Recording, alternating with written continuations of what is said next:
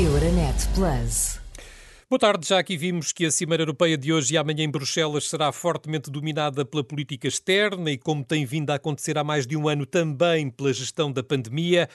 Mas na agenda dos líderes europeus está também um ponto de situação sobre a resposta europeia às alterações climáticas. A questão tem estado no topo das preocupações da União Europeia. E ainda esta semana, a Comissão do Ambiente do Parlamento Europeu vai votar a estratégia da União Europeia para a biodiversidade que o Executivo Comunitário apresentou o ano passado. Passos considerados urgentes. Nos últimos 40 anos, a população mundial de espécies selvagens diminuiu 60%, com muitas espécies em risco de extinção. A estratégia prevê um conjunto de metas e soluções para restaurar a natureza. E os eurodeputados querem que essas metas sejam realmente ambiciosas e vinculativas. Pormenores com o correspondente da Renascença em Bruxelas, o jornalista Vasco Gandra. A estratégia para a biodiversidade visa estabelecer áreas protegidas em pelo menos 30% das terras na Europa e 30% do mar europeu, com objetivos juridicamente vinculativos de restauração da natureza. A estratégia passa, por exemplo, por aumentar a agricultura biológica e as características paisagísticas ricas em biodiversidade nas terras agrícolas.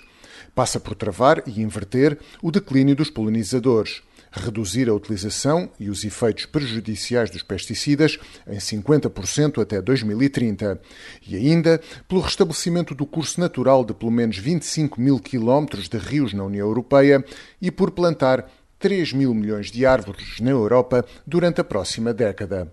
A estratégia implica, segundo a Comissão, desbloquear 20 mil milhões de euros por ano através de várias fontes, incluindo fundos europeus.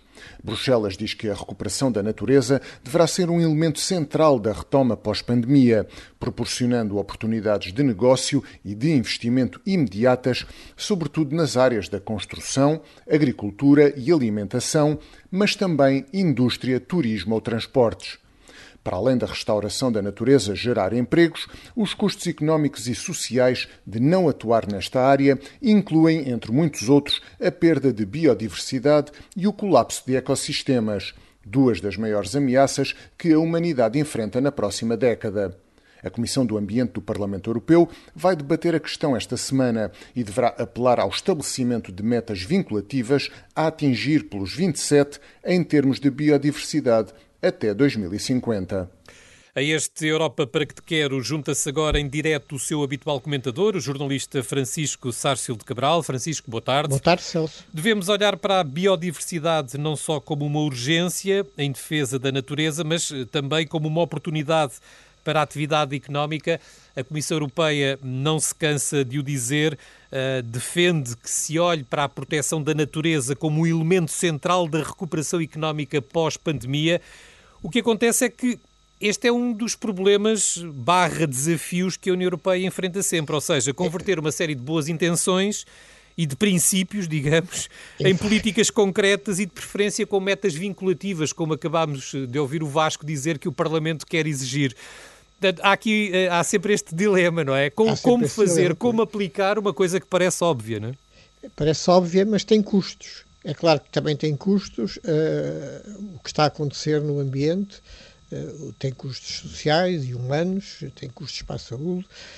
Agora, também há custos, na, na, na digamos, na Europa verde. Uh, é, é, desejável, é, certamente, mas há muita gente que fica prejudicada por isso e é preciso atender a, a, a esses, a esses prejudicados pelo, pelo, progresso, podemos assim dizer, pelo progresso climático, pelo progresso ecológico.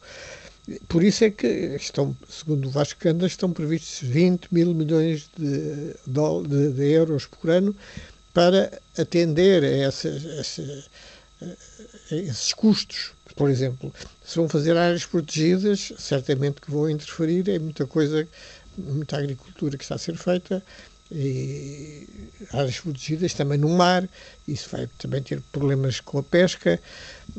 E como é que se compensam as pessoas? É? Nós temos cá já casos eh, claros, não é? De, sei lá, o facto de, de, o clima, eh, das alterações climáticas exigirem a menor utilização de combustíveis fósseis já levou a refinaria de Sines, a refinaria de Sines, não, a refinaria de Matosinhos, da Galp, a fechar. É preciso encontrar soluções para dar emprego às pessoas que ficaram, enfim, de repente sem, sem trabalho. E, e como esse caso, há, há, muitos outros, não é? E, portanto, é este equilíbrio entre custos e oportunidades, porque também há oportunidades, certamente, que uh, a mudança de, de, de, de estilo de, produção e de distribuição uh, criará novas oportunidades para muitas empresas, mas uh, também há muitos custos, isso é que é preciso não esquecer.